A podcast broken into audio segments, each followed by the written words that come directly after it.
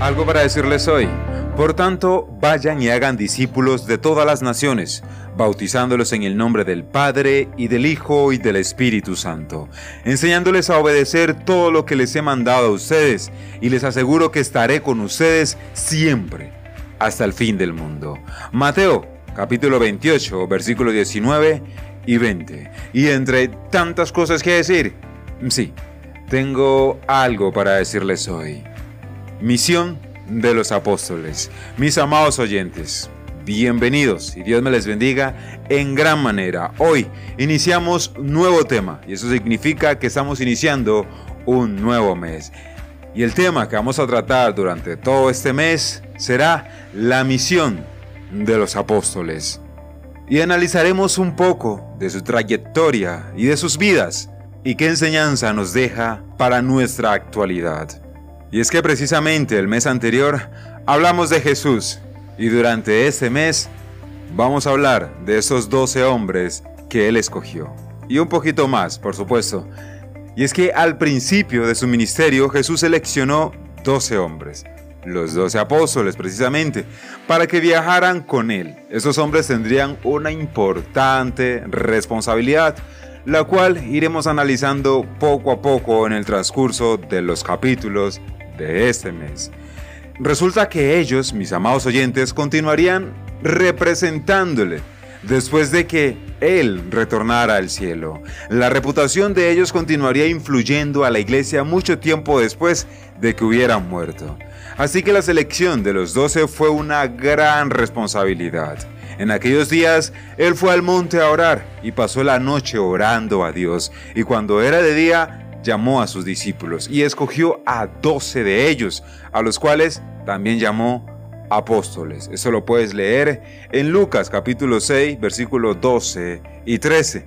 La mayoría de los apóstoles, mis amados oyentes, procedían de la región de Capernaum, que era menospreciada por la educada sociedad judía, porque era el centro de una parte del Estado judío añadida recientemente, y que se conocía a decir verdad como Galilea de los gentiles.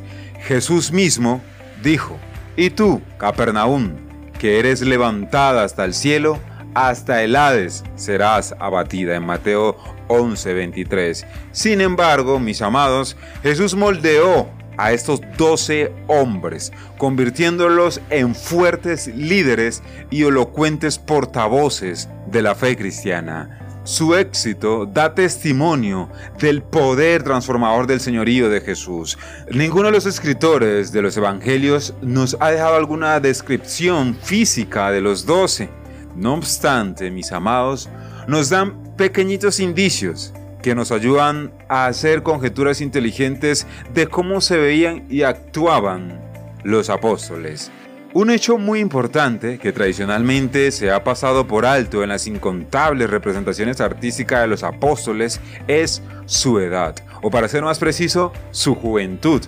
Si nos damos cuenta de que la mayoría vivieron hasta la tercera y cuarta parte del siglo, y Juan incluso hasta el siglo segundo, deben haber sido apenas adolescentes cuando recibieron el llamado de Jesús por primera vez. Diferentes relatos bíblicos mencionan a los doce en pares. Por supuesto, no estoy seguro de si esto indica algún parentesco, funciones en equipo o alguna otra clase de relación entre ellos. Pero claro está que lo iremos analizando poco a poco con el pasar de los capítulos durante todo este mes. Y he aquí, mis amados, los doce apóstoles, Andrés, Bartolomé o Natanael, Felipe, Jacobo hijo de Alfeo, Jacobo hijo de Zebedeo, Juan, Judas Iscariote, Judas Tadeo, Mateo, Simón Pedro, Simón Celote, Tomás. Y también vamos a hablar, por supuesto, del sustituto de Judas y también del apóstol a los gentiles, Pablo. Cabe resaltar, mis amados oyentes, que no debemos pensar que la misión era solo para aquellos pocos discípulos y por un corto espacio de tiempo. La misión dura todavía y todos los discípulos de Jesús somos llamados a participar en ella.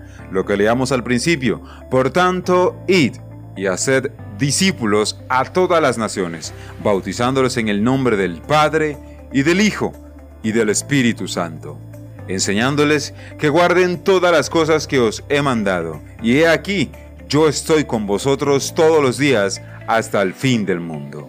Amén. Mis amados oyentes, ese es tan solo un preámbulo de todo lo que vamos a hablar durante todo este mes. Y es que entre muchos Jesús escogió doce para que fueran sus discípulos y convirtiéndolos en apóstoles.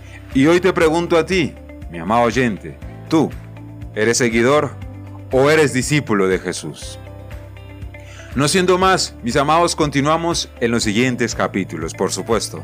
Soy B. Jones y esto fue algo para decirles hoy.